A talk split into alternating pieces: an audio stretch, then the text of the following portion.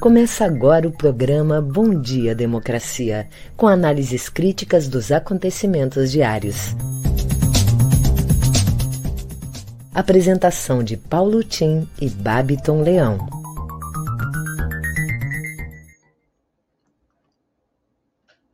Bom dia, democracia. Bom dia, democratas de todos os quadrantes do Brasil Bom dia, internautas que nos seguem, caros colegas de trabalho, convidados de hoje. Um bom dia para todos. Oito horas da manhã em Brasília, capital da esperança, nada de impeachment.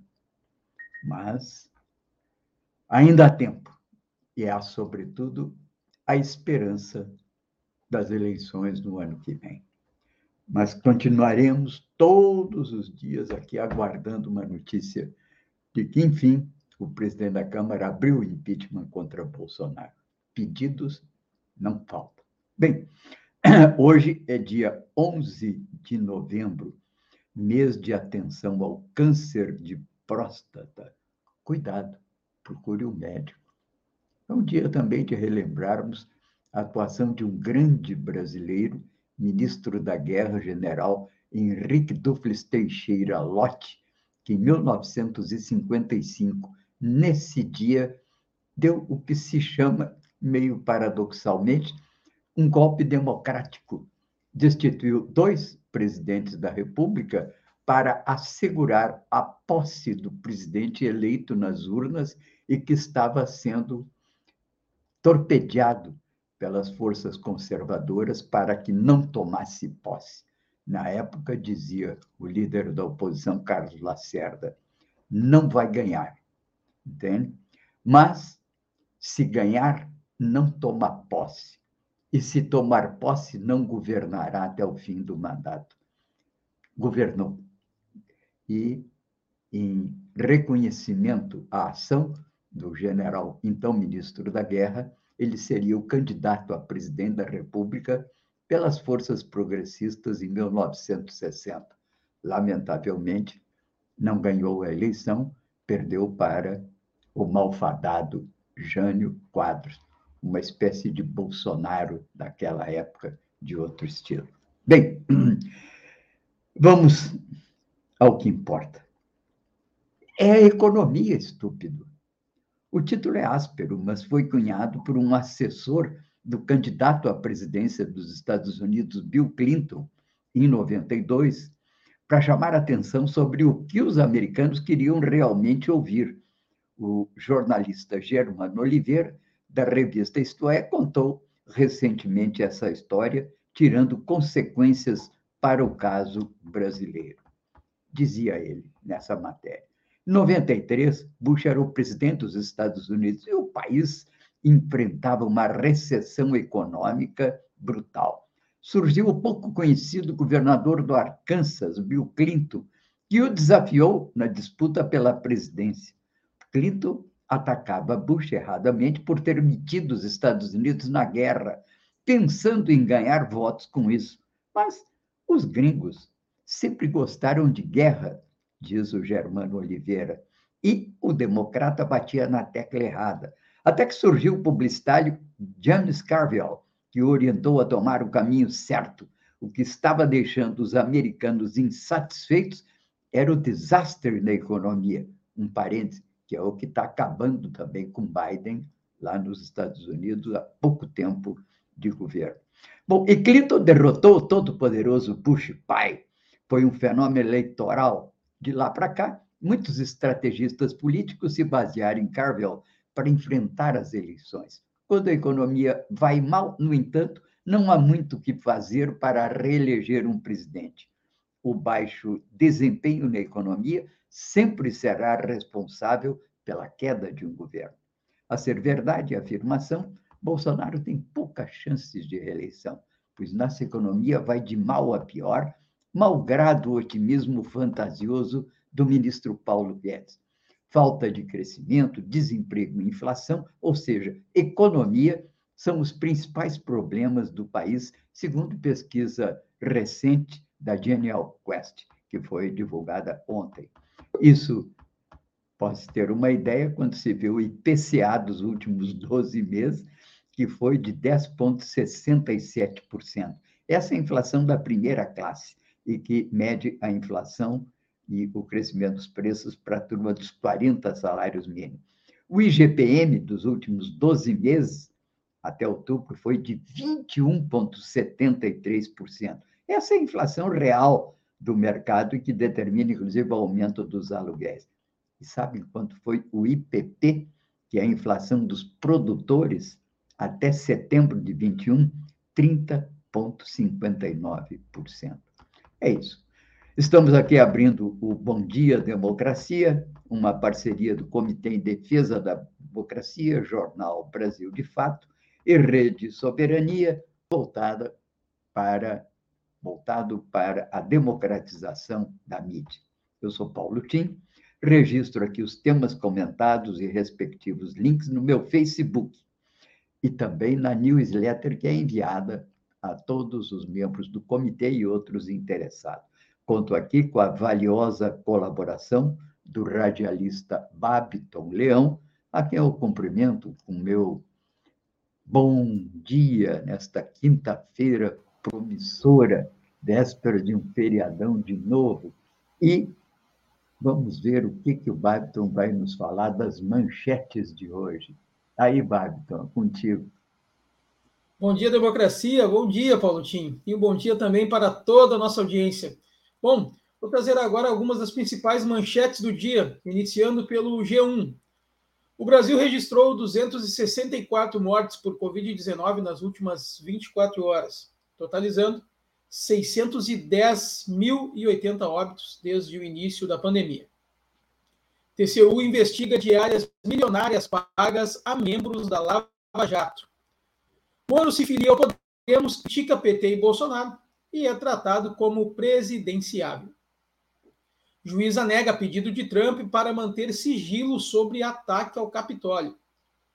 Pfizer inicia testes no Brasil de pílula experimental contra a Covid-19. Médico que denunciou a Prevent Senior foi ameaçado e pediu proteção, diz Randolph. Na CNN Brasil, Governo e Congresso tentam selar acordo por 7,5 bilhões de reais de emendas. Saúde confirma que operador credenciado adulterou dados de comprovante de vacinação. A CNN, Ciro diz que retoma a candidatura mais fortalecido. Lula tem 48% das intenções de voto e Bolsonaro 21%, diz pesquisa Genial Quest. Aspas não trato com o presidente sobre preço de combustíveis, diz Silvio Luna, presidente da Petrobras. No Estadão, Moro defende decisão do STF de suspender orçamento secreto e critica esquema do governo. Delegada da Polícia Federal responsável por extradição de blogueiro bolsonarista é exonerada. Bom, Paulo no nosso programa de hoje teremos a participação da socióloga Nay Oliveira, que vem conversar conosco sobre a exposição Paris Expose, visitas aos museus. Também do escritor, consultor, bacharel em Direito e ex-vereador de Porto Alegre, Delicel, que vem aqui bater um papo conosco sobre parques e praças de Porto Alegre. E o secretário-geral do Sindiago RS, Leandro Almeida, vem conversar conosco sobre a privatização da Corsã. Em seguida, eu volto com as notícias locais. Com você, Paulo Tim. Bem-vindos, Leandro Almeida, Nay Oliveira e Adelicião, que vamos ouvir e ver daqui a pouco, né?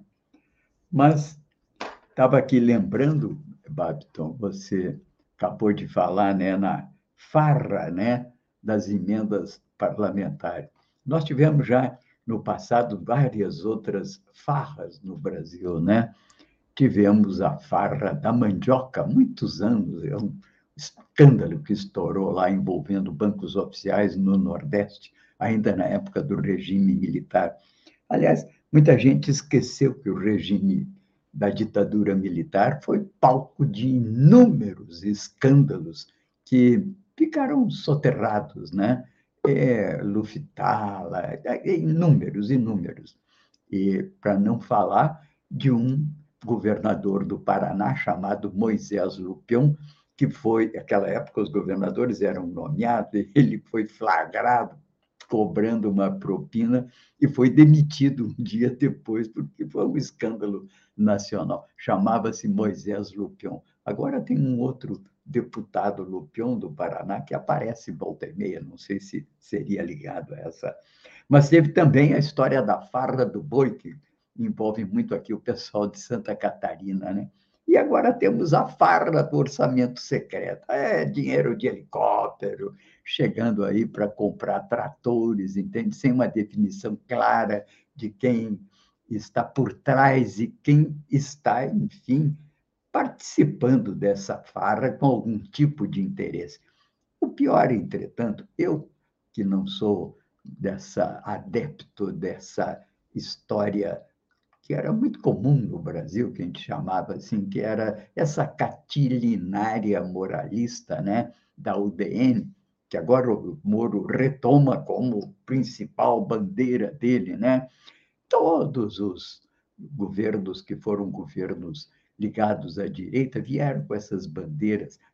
O Jânio Quadros, que eu falava há pouco, que ganhou do lote, que era um homem sério, um homem que teria feito um grande governo no Brasil, ele tinha como símbolo uma vassourinha, e os seus eleitores andavam com uma vassourinha na lapela, e o, o, a musiquinha dele, barre, barre, vassourinha, lembro como se fosse hoje, varreu nada, entende? Ele que foi varrido da história como um despreparado, incompetente, aos sete meses de governo renunciou. Mesma coisa com Collor, ia varrer os marajados, varreu nada, foi varrido, né? E espero que o nosso Moro, Moro seja varrido também da disputa eleitoral com essa catilinária moralista, né, que ele acha que significa uma grande coisa. O problema dos brasileiros é a economia, o desemprego, é a inflação. Isso é que preocupa os brasileiros. Mas, bem, aqui vamos às capas dos principais jornais hoje, o Globo capa, inflação generalizada pressiona por alta na taxa de juros. Quanto mais juros altos, mais o custo da dívida interna e mais os rentistas que têm só nessa aplicação em torno de 7 trilhões de reais, mas eles ganham os juros que constituem pela Constituição um pagamento prioritário. Primeiro, o dinheiro dos rentistas. Sabe o que significa uma aplicação em torno de 10% de 7 trilhões? São 700 bilhões por ano de juros. É uma barbaridade. Bem, capa do Estado de São Paulo. Moro fala como candidato e ataca mensalão e rachadinha. Tenta dar uma no Chico e outra no Francisco, batendo com o mensalão no Lula, na rachadinha no Bolsonaro. Vamos ver até onde vai o nosso candidato Sérgio Moro.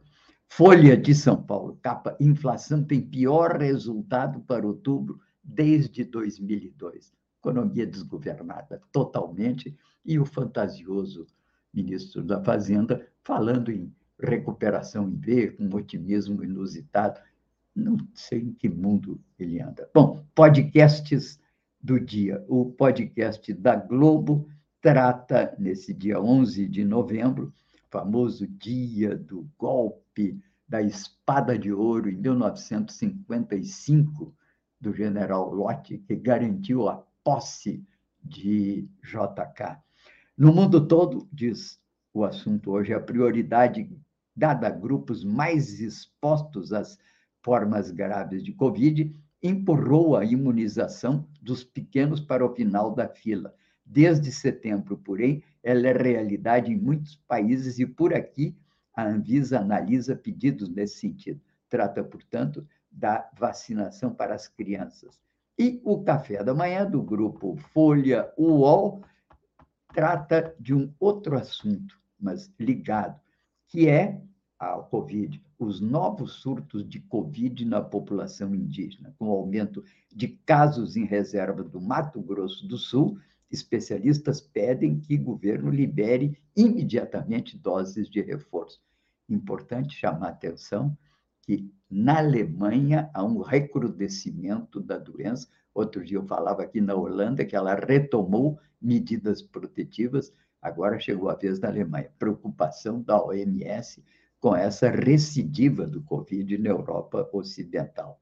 Bem, as opiniões são várias e se dispersam, mas com uma concentração ainda, né, vários artigos da grande imprensa sobre essa, essa barbaridade que foi a PEC 23 dos precatórios ser aprovada. Ela não trata apenas dos precatórios, é uma colcha de retalhos, cheia de pequenos interesses ainda a serem adequadamente e corretamente avaliados uma verdadeira, um atropelamento institucional às decisões judiciais de última instância.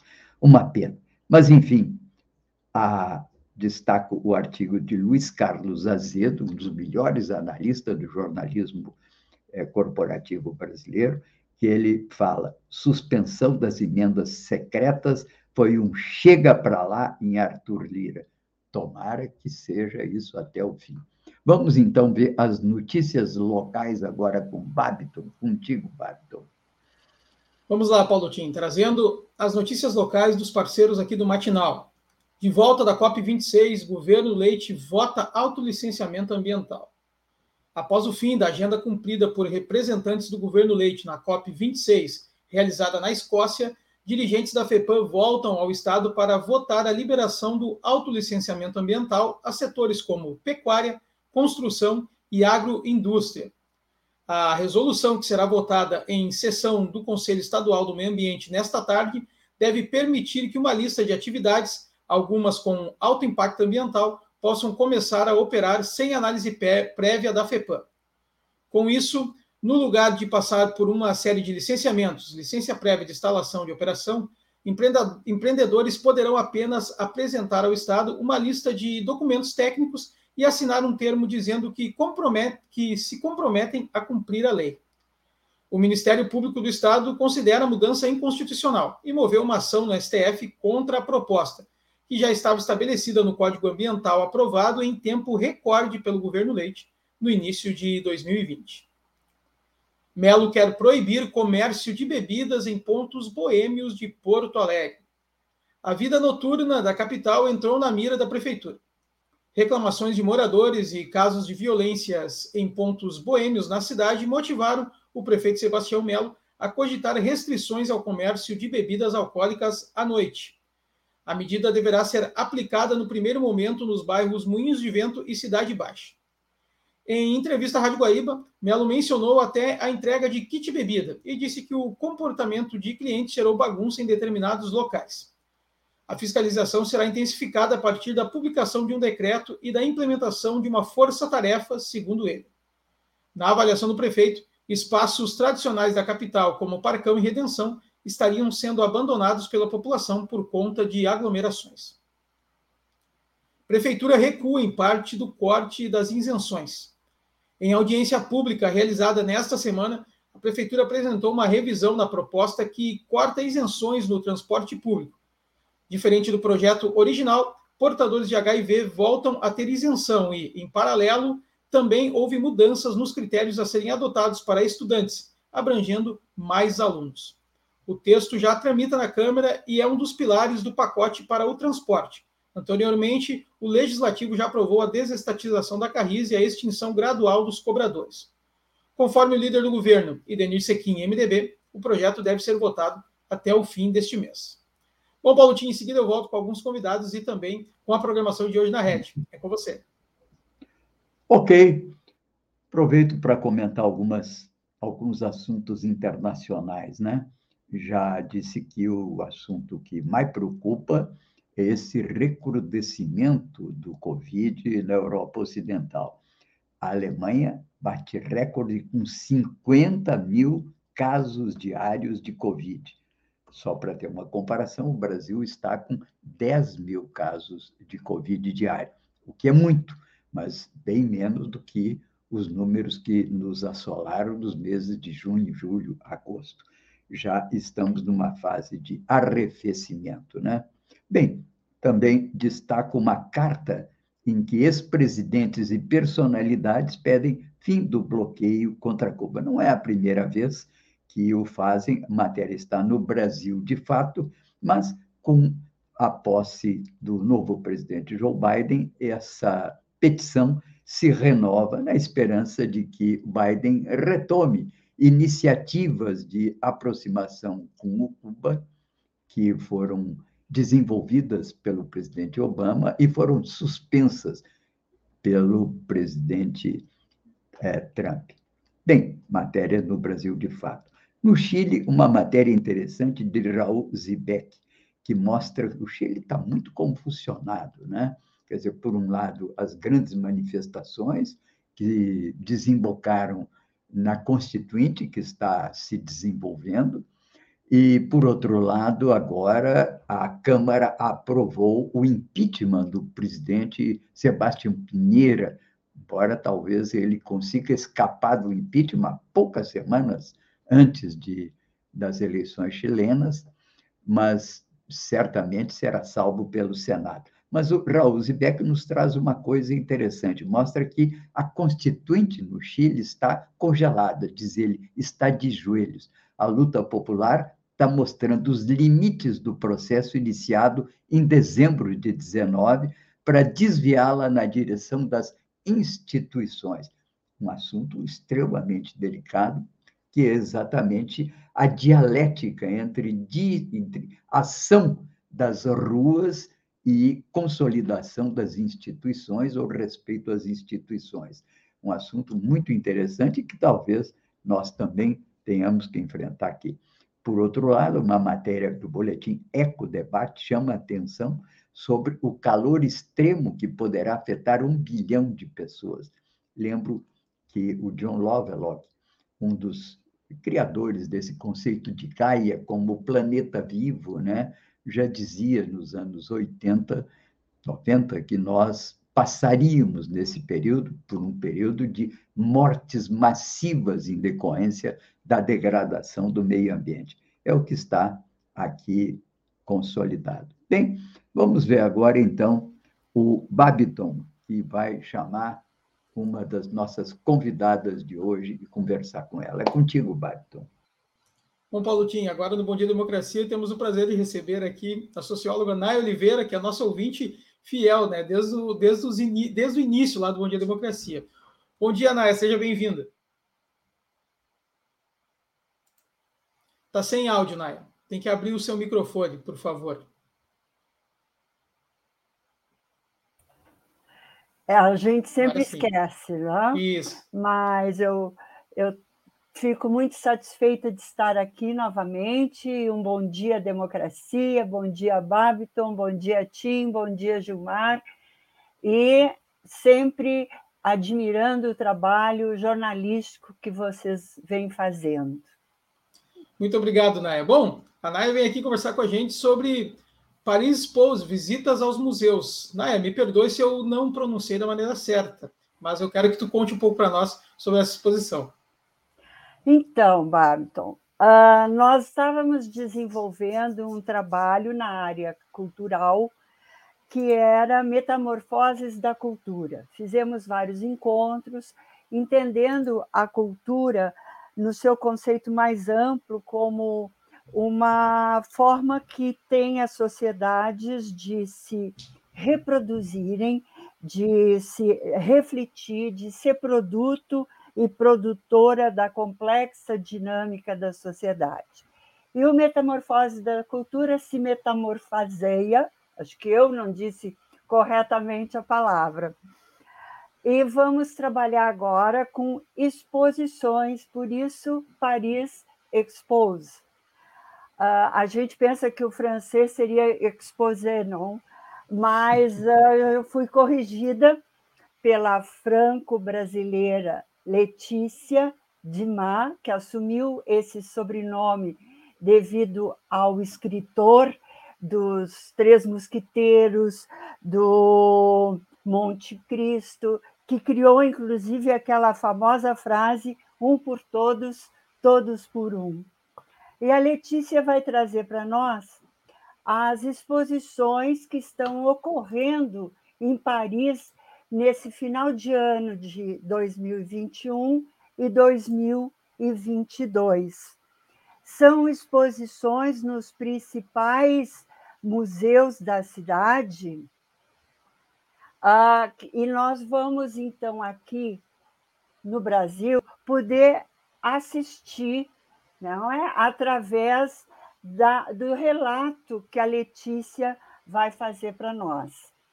Então, a metodologia é o seguinte: a Letícia tem um, organizado um menu, né, um cardápio dessas exposições que serão ah, relatadas por ela e mostradas por ela uma vez ah, por mês, na primeira segunda-feira de cada mês, começando agora em dezembro, com uma exposição que está acontecendo no Museu Picasso e no Museu Rodin, ah, que vai tratar exatamente do, do trabalho desenvolvido por esses dois grandes artistas, Picasso e Rodin. Uh, tem aí toda a programação dos outros meses, até novembro. Eu posso até expor, caso a gente tenha tempo, Babiton, mas eu vou passar para as condições finais. Então, Pode ser. Uh, as inscrições estão abertas através do e-mail da Letícia, contactleticiademar.com. Depois eu gostaria, ótimo, tu já estás passando ali o. Gilmar o... já colocou para a gente aqui. Ah, Gilmar, muito obrigada. Uh, a inscrição, então, através desse e-mail, e tem um investimento que é R$ reais por todo ano, não é a cada apresentação, é R$ reais por todo ano. E a Letícia, então, através das inscrições, a cada mês ela vai mandar o link de conexão e depois também a apresentação em replay. Uh, continuando, então, uh, a divulgação, se nós temos ainda um tempinho, janeiro. Temos, temos dois minutos, Nay. Ah, então está ótimo. Em janeiro, nós continuamos com a segunda parte desta exposição sobre Rodin e Picasso. Em fevereiro, nós vamos ter uma exposição que está na Fundação Viton.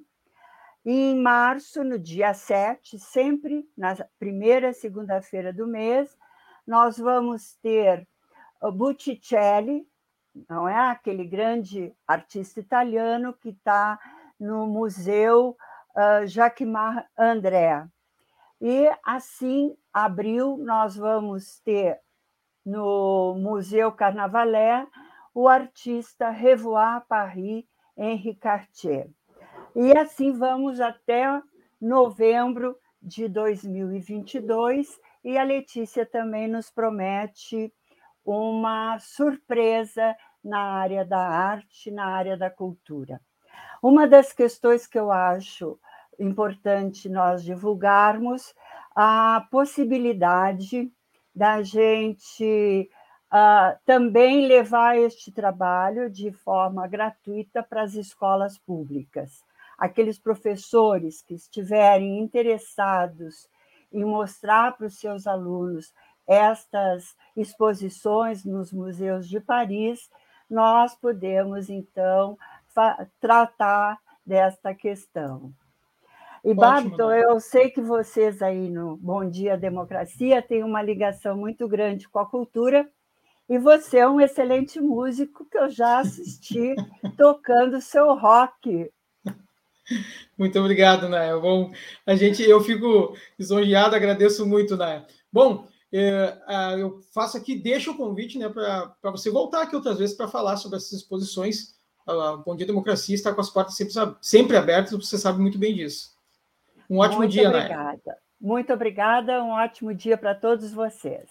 Bom... Paulo Tim, volto contigo.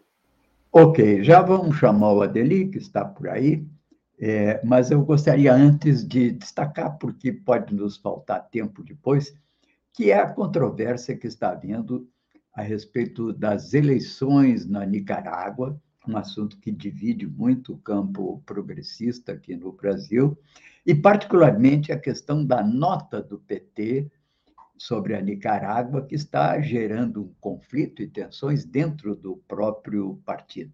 O partido fez uma nota, enfim, apoiando o processo eleitoral e o, e o presidente Daniel Ortega, que vem sendo muito criticado pela maneira como conduziu as eleições, inclusive prendendo vários dos opositores, e como vem se perpetuando no poder. Mas é, o Brasil, de fato, o jornal tem acompanhado esse processo e sistematicamente até tenho inscrito aí vários desses artigos na newsletter. Mas a presidente do PT, Gleisi Hoffmann, agora desautorizou a nota do PT sobre a Nicarágua. Mensagem curta pelo Twitter. A presidente do PT, ela desautoriza essa nota e diz que o assunto não foi discutido na direção do partido o episódio expõe divergências no interior da sigla em relação a essa questão da Nicarágua. A presidente insiste que o, o partido sempre tem uma posição em defesa do campo progressista na América Latina, mas reconhece que deve ser melhor analisado pela direção. Já o Raul Jugman, ex-ministro Raul Jugman, muito crítico do PT, escreve um artigo hoje no UOL, o PT e a nota de apoio ao ditador Daniel Ortega da Nicarágua, em que ele critica o PT e destaca que o PT, em sua carta de princípios, insiste que não há socialismo sem democracia, nem democracia sem socialismo.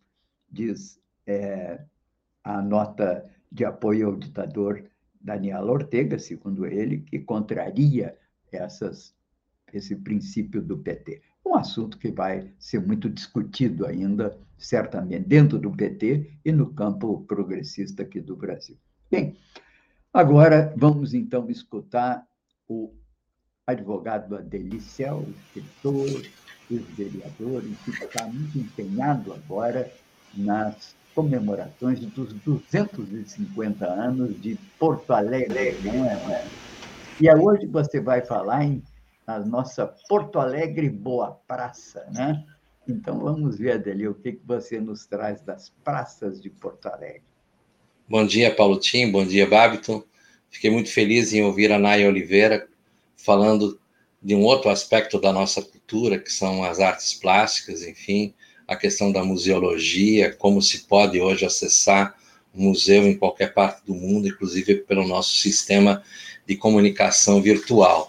Mas eu quero falar de praças e parques hoje, até porque nós estamos com a Praça da Alfândega em festa, nós temos até segunda-feira ainda a possibilidade de acessarmos a nossa Feira do Livro, que está sendo um sucesso, até anteontem me disse o presidente da Câmara Rio Grandense do Livro que houve um aumento de vendas em relação a 2019, que foi a última uh, feira uh, na praça, porque no ano passado nós tivemos uma feira virtual.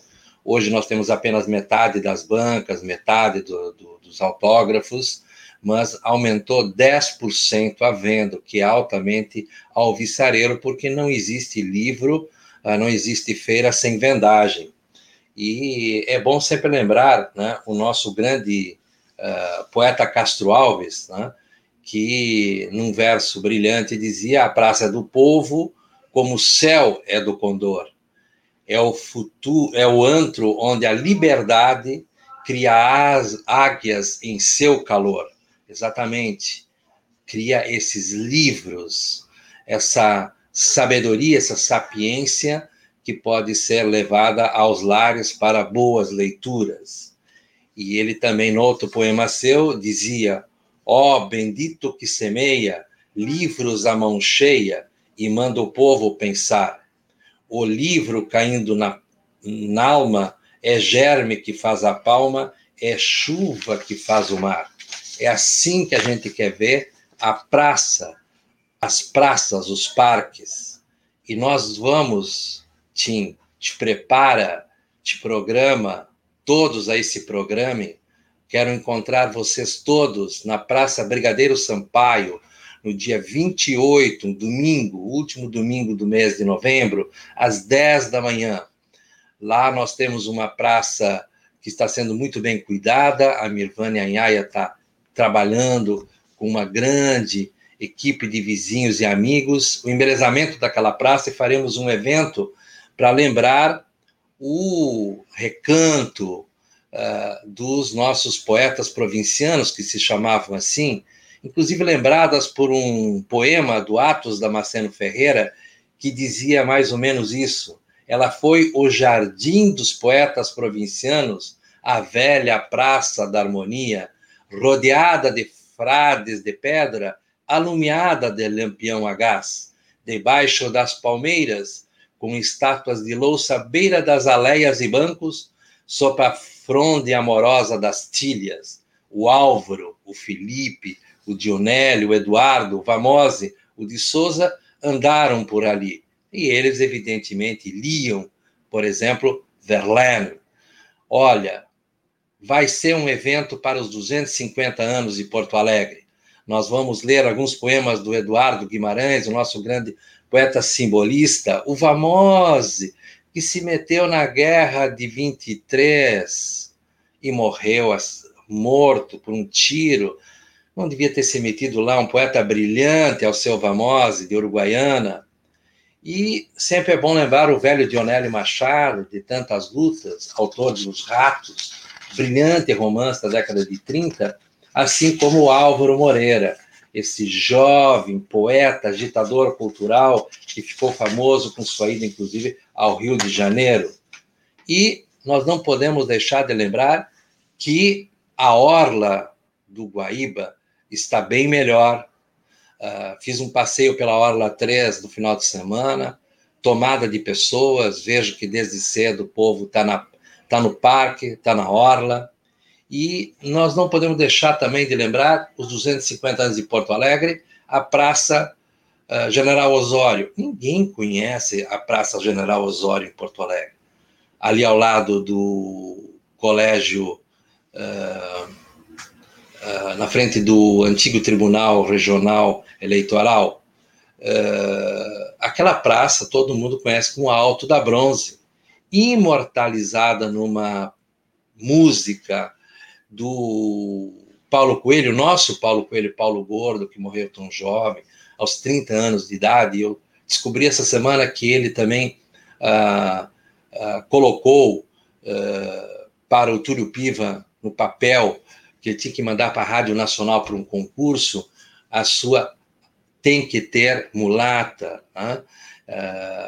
e logo depois ele morreu, deve ter sido a última coisa que ele colocou no papel, tocou para o Túlio que hoje é um sucesso uh, mundo afora, um samba brilhante. E a, a, a letra é do Foquinha, um, um, jornalista alto da bronze, imortalizado pela Elis Regina, e uma outra interpretação maravilhosa da Lourdes Rodrigues. Então, são alguns pontos que eu quero levantar aqui, não sem antes dizer que lastimo muito que a Praça da Matriz, a minha praça, moro ali, uh, esteja fechada ainda, a obra parou, e nós estamos pressionando o prefeito para que ele termine essa obra, custe o que custar, porque a Praça do Povo, ah, voltando ao nosso velho e bom Castro Alves, é, como o céu é do Condor. Paulo Tim, é um prazer sempre falar aqui com vocês. Uh, Segunda-feira, acho que eu causei uma pequena polêmica no farol literário, mas eu vou voltar o farol, o farol acendeu. Eu proponho que vocês chamem o jornalista uh, brilhante Poti Silveira Campos, filho do velho e grande contista Naldo Campos, que tem os documentos que vai mostrar. Está vendo essa música? Está ouvindo essa música? Estou. beleza, beleza. Agora fico sabendo que o, o Bárbara tinha chegado também à música. Oh, é, a feita da querida quando a Naya estava falando, e eu já fiz um programa dias atrás sobre o seu livro, Na Pandemia com Chico. Uh, bom. que são crônicas uh, maravilhosas. Eu disse, uma cronista maravilhosa em Porto Alegre, temos outros tantos. Eu também queria dizer aqui que ando descobrindo a nova literatura aqui. A Naya foi uma magnífica surpresa, eu sabia da sua capacidade, do seu gênio maravilhoso, mas li um romance da Clara Corleone, terça-feira, 19h30, no meu Facebook, Porto Alegre 250 anos, vou estar conversando com a Clara Corleone, que escreveu Porque Era Ela, Porque Era Eu, um romance oh, maravilhoso, tocante, ou seja, literatura, livros à mão cheia. Muito bom. Muito obrigado e muito grato pela tua presença no Farol, inclusive pela oportunidade de trazer boas polêmicas. E por falar em polêmica. eu trarei né, outras. Eu, eu, eu, eu queria chamar a atenção que você não citou a Praça Júlio de Castilhos, né? E mora ali na Praça da Matriz, todo dia olha para aquele belo monumento do meu grande líder, que foi o homem que dividiu o Brasil antes e depois dele, né? Eu sei por quê. É porque você é maragato, eu sou chimango. Tá bom, Adeli, vamos deixar essa polêmica para outro dia, que aqui o tempo corre. Deixamos, deixamos, come, deixamos. Come curto, né? Bom, vamos adiante. Muito obrigado, Adeli. Até a próxima. Obrigado. Quando quiser participar do Farol, mande dizer, é sempre bem-vindo. Bom, está lá. O que que o, o queria chamar a atenção e está aqui o, o tá aqui o, o, o Gilmar me dizendo que o Babiton tem alguém para convidar agora também. O Babiton, assume o comando aí, Babiton. Bom, Paulo Tinos, vamos receber aqui o secretário-geral do Sindiáguas, Leandro Almeida. O secretário está chegando em São Borja, agora está tentando uma conexão melhor lá para poder conversar um pouco aqui conosco.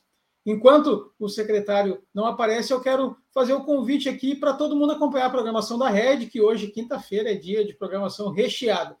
Logo cedo começamos às 14 horas, que acontece também de segunda a sexta, das 14 às 15, o Espaço Plural, debates e entrevistas. E hoje vamos abordar o que muda com a aprovação da PEC dos precatórios. Serão convidados o cientista político Cláudio Couto, o diretor do Síndico Bancário, Jailson Bueno, o membro da Comissão Especial de Precatórios da OAB-RS, Ricardo Bertelli, e a coordenadora executiva da Associação Brasileira de Juristas pela Democracia, Tânia Oliveira. Espaço Plural das 14 às 15 horas, hoje aqui na Rede e também nos canais dos parceiros.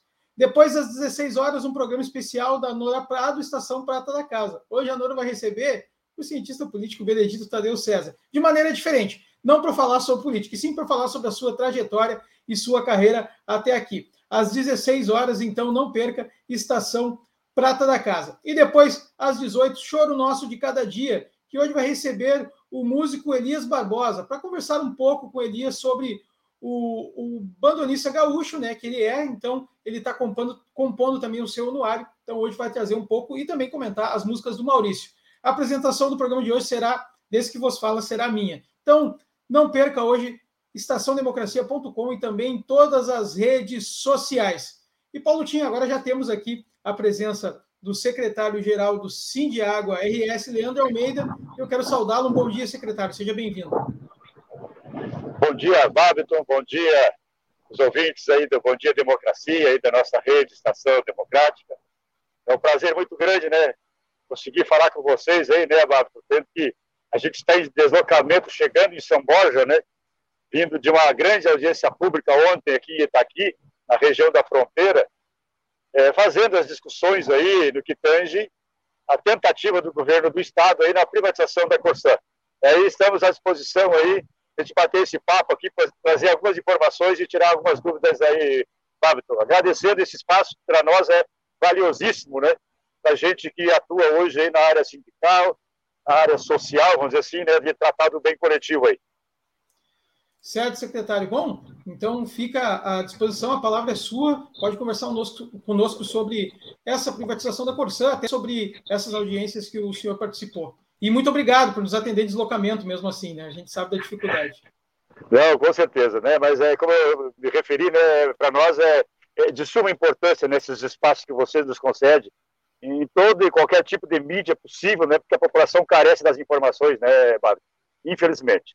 A gente está trabalhando muito forte nesse processo aí, Bárbara, para que todos os ouvintes aí que nos acompanham nesse momento aí, a transmissão aí da, da rede, é uma verdadeira peregrinação por todo o estado do Rio Grande do Sul, né, Bárbara? Como você sabe, a Corsã atua em 317 cidades e atende mais de 6 milhões e meio de gaúchos, 24 horas por dia, levando saneamento, levando saúde pública, né? Para as pessoas aí que são os nossos consumidores. E não é surpresa para a gente que está na lida aí na questão do saneamento, que eu tenho 46 anos já de experiência dentro da Corsã, né? Entrei em 75 nessa grande companhia, e a gente faz essa defesa, porque a gente trabalha com saúde pública preventiva, né, Bárbara? Então, é, acho que tem que haver respeito de parte do governo do Estado em relação aos profissionais dessa área e coisa que ele não está fazendo. Aliás, o governador não está respeitando ninguém, nem os profissionais de saneamento, nem a população geral do Rio Grande do Sul, nem os poderes constituídos em tanto executivo, municipal, como legislativo, ou a sociedade de uma forma geral. Que para quem mentiu em campanha, dizendo que não privatizaria nem a Corsã, nem Banrisul, nem Prosergues, e na sequência faz justamente o contrário, né, Bato? É, a gente não pode jamais aí agora acreditar na palavra de quem fez isso. E para nós gaúchos tem um sentido muito especial, né, Bato? Palavra dada, palavra empenhada tem que ser palavra cumprida. Bem não acontecendo isso, para nós não tem mais credibilidade nenhuma. E esse processo acabou iniciando, vamos dizer assim, com a PEC 280, da retirada da consulta popular, que o plebiscito, né? Ouvir as pessoas se querem ou não querem a privatização da Corsã, do Banrisul e da Procerg. Então, o primeiro passo que o governador deu é de tirar a sociedade dessa discussão, para que ele pudesse ter transferir para a mão dele, na, na, na, caneta na mão dele, para que ele pudesse fazer isso sem ninguém para atrapalhar. E para isso ele contou com a parceria, né? E infelizmente aí de outros, outros 33, 34 deputados aí que traíram também o povo gaúcho, que é a questão aí da PEC 280. Feito isso, o governador e os, os deputados fizeram o que estava ao seu alcance e que, embora a gente não quisesse, não nos surpreendeu, que era, na verdade, a liberação para a privatização. Isso é importante que se diga. As pessoas têm uma leitura, né, Bárbara, que diz o seguinte: foi aprovado na Assembleia a Constituição está privatizada. Não, não está. É uma lei autorizativa que alterou um artigo da lei de criação da Corsã lá em 1965. Está autorizada a privatizar. A questão agora, por isso da nossa peregrinação em todo o Estado, Bárbara e ouvintes que nos acompanham, é que quem vai decidir se privatiza ou não a Corsã é os prefeitos e os vereadores. Por que isto? Porque o poder concedente é dos municípios. O governador não tem nada para vender. A Corsã tem só os próprios dela, que é os próprios físicos, que a gente chama, né? Patrimônio físico, que são é, as estações de tratamento, os escritórios, as partes operacionais, as redes nessa linha, porque o produto realmente, que é a água, que é o grande ativo comercial que estão de olho, para poder vender na Bolsa de Valores de São Paulo, esse é dos municípios. E a Lei 11.445 já preservou isso na sua criação lá em 2007, quando diz que o poder concedente é o próprio município. E eles querem burlar esse, na verdade, essa legislação. O que, que eles estão fazendo hoje? Sim. Uh, me permite, e como tem sido a resposta dos, dos vereadores e prefeitos dos municípios que você tem visitado?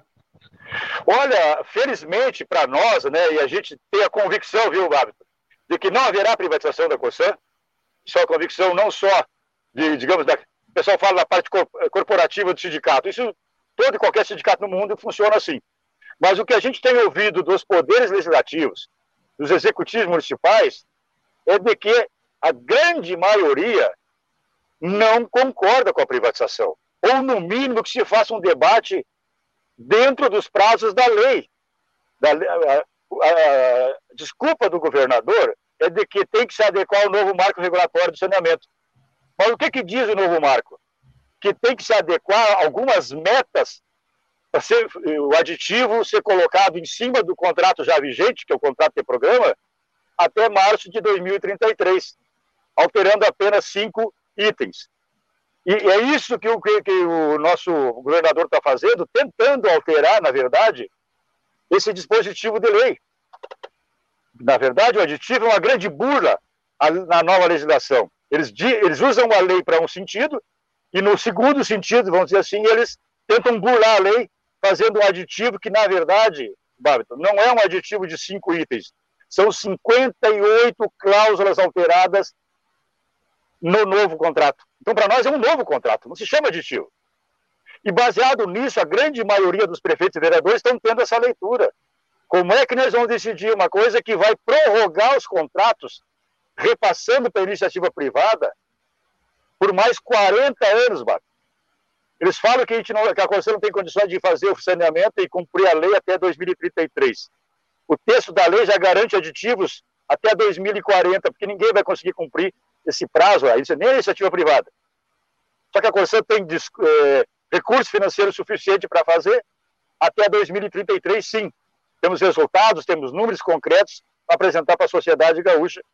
Mas a Constituição não participa de debate. O governador do Estado ou os seus representantes não participam desse debate na sociedade. Então, é tudo isso que está em jogo. E agora, por último, entra uma novidade aí que, na verdade, essa prorrogação de 40 anos é um contrato até 2062. Olhem o risco que os prefeitos e vereadores estão correndo, né, Babita? É um cheque em branco. E o que é pior, Babito e pessoas que nos acompanham, sem saber para quem que vai. Porque se eles dizem que querem colocar as ações da Corsã no mercado, lá na Bolsa de Valores de São Paulo em fevereiro, ninguém sabe quem é que vai ser, quem vai arrematar essas ações. Então, um cheque em branco que o governador está fazendo, além de não cumprir essa palavra, sabe-se lá para quem que vai vir nessa sequência tomar conta do saneamento do Rio Grande do Sul, comprometendo totalmente a qualidade técnica e profissional no saneamento, que é de saúde preventiva, que é a água e o afastamento e tratamento do esgoto é, local, vamos dizer assim, né? Do esgotamento sanitário. Então, esse é o quadro geral que está aí. Os vereadores e prefeitos estão, sim, a grande maioria contra, querem, no mínimo, discutir, e o prefeito da, da, das cidades aqui, por exemplo, acabei de chegar em São Borja, aqui, o prefeito da. É o presidente da FAMURS aqui, o, o prefeito Eduardo Bornoto. E ele representa 497 municípios, inclusive o dele, e aí ele vai ter que seguir na sequência do que a FAMURS determina. A grande maioria dos municípios da FAMURS pediram a retirada do projeto para poder debater, para poder discutir. E o governador Sim. não deu a mínima para isso. Então ele está atropelando tudo e todos com esse objetivo aí da questão da pré-candidatura dele, ou, ou, disputar as prévias aí para se candidatar a presidente da República, usando a Corsã como um dos trampolins para ele dizer para o mercado financeiro que aqui ele faz, aqui ele executa e aqui ele vai entregar para o mercado a saúde do povo gaúcho. Ok, secretário. Bom, a gente agradece aqui pelos seus esclarecimentos e fica à disposição. Bom Dia Democracia está com as portas sempre, sempre abertas e agradeço muito pela sua participação. Muito obrigado, a gente agradece, eu uso sempre a expressão, Babito, a gente agradece de coração os espaços que vocês nos dão, porque vocês sabem, quem, quem, quem participa de todo e qualquer movimento social, a dificuldade para alcançar a grande mídia. Só que no trabalho de formiguinha que a gente faz, com todos os espaços que vocês nos dão, para nós é de extrema importância e relevância. Um grande abraço para ti, para todos que estão nos acompanhando nesse programa, nesse momento, Bárbara. E dizer que o Sim de Água está de portas abertas para toda e qualquer eh, manifestação que vocês também precisem ou de informações que a gente possa alcançar para vocês e fazermos essa defesa coletiva do nosso maior bem público da humanidade, né, Bárbara? A água é um bem de todos e ela não pode ter dor nem hipótese alguma. Muito obrigado, agradeço em nome do Sim de Água de todos os trabalhadores da Corsã no Rio Grande do Sul. Muito obrigado. Um ótimo dia, secretário Leandro. Obrigado, igualmente. Paulo Tim, volto contigo. Ok, Babiton, muito obrigado. Vamos aqui chegando ao final do programa, mas queria destacar para nesse finalização do programa o debate que ontem a ex-presidente Dilma teve no lançamento de um livro do qual ela fez parte. O livro se chama Fascismo Ontem e Hoje. O livro é a versão escrita e ampliada do curso organizado pela Perseu Abramo, Fundação do PT, e pelo Grupo de Estudos de História e Economia Política, o GEMARX, da USP. O 247 traz uma matéria mostrando que a presidente foi uma das debatedoras ontem, né? O outro debatedor foi Fernando Sarte Ferreira e e Julian Rodrigues, que são também os organizadores da obra. A obra está dividida em duas sessões. A primeira metade do livro, os interessados, estamos aí numa era de feira de livro pelo país inteiro, em Porto Alegre, está gente comprando. Vejam que o volume de venda já ultrapassou de 2019, como nos disse o Adelicel.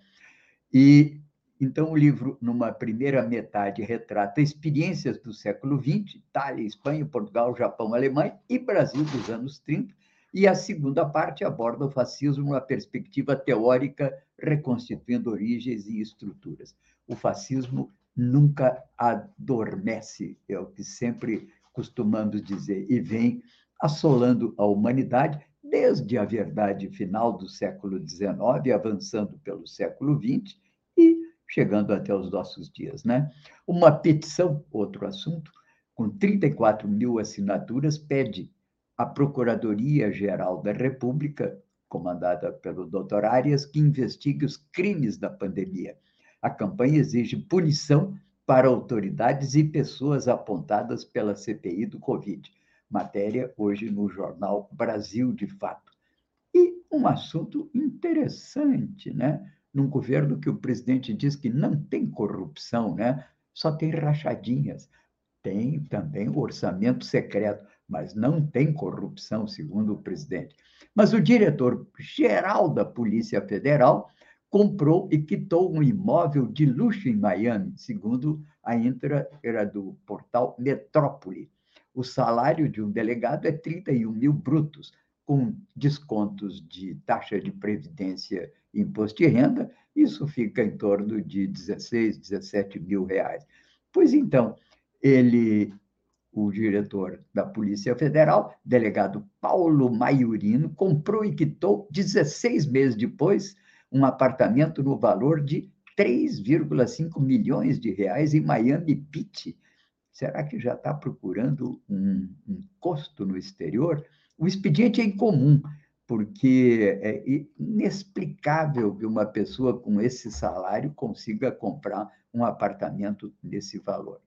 Enfim, encerrando o dia mais uma vez, nossa homenagem à velha espada de ouro do Marechal Henrique Teixeira Lott, que nesse dia, em 1955, com a sua intervenção, afirmava o caráter dessa facção democrática do Exército Brasileiro, alinhada com a perspectiva progressista do desenvolvimento nacional e da afirmação da soberania brasileira no concerto das nações.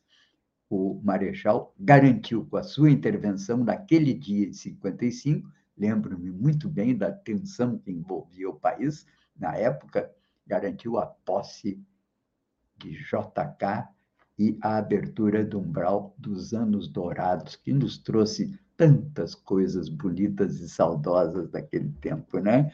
Muito bem, obrigado a todos aqui que nos acompanharam, obrigado aos convidados Nai Oliveira, Delicel, que estiveram conosco hoje, além dos representantes sindicais que também participaram desse debate.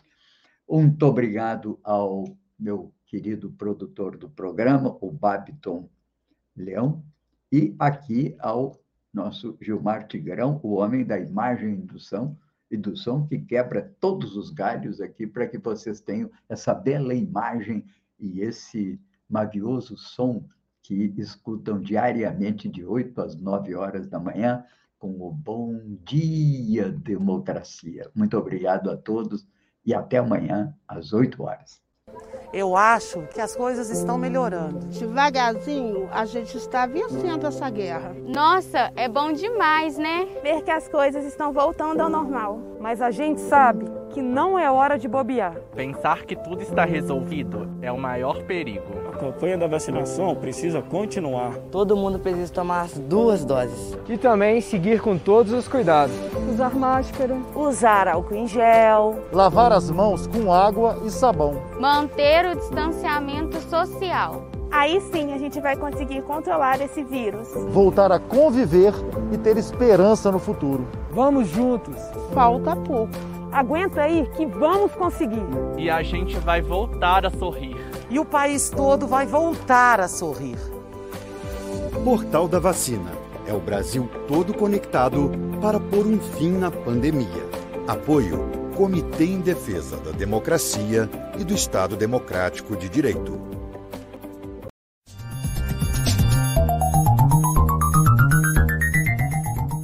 Este foi o programa Bom Dia Democracia.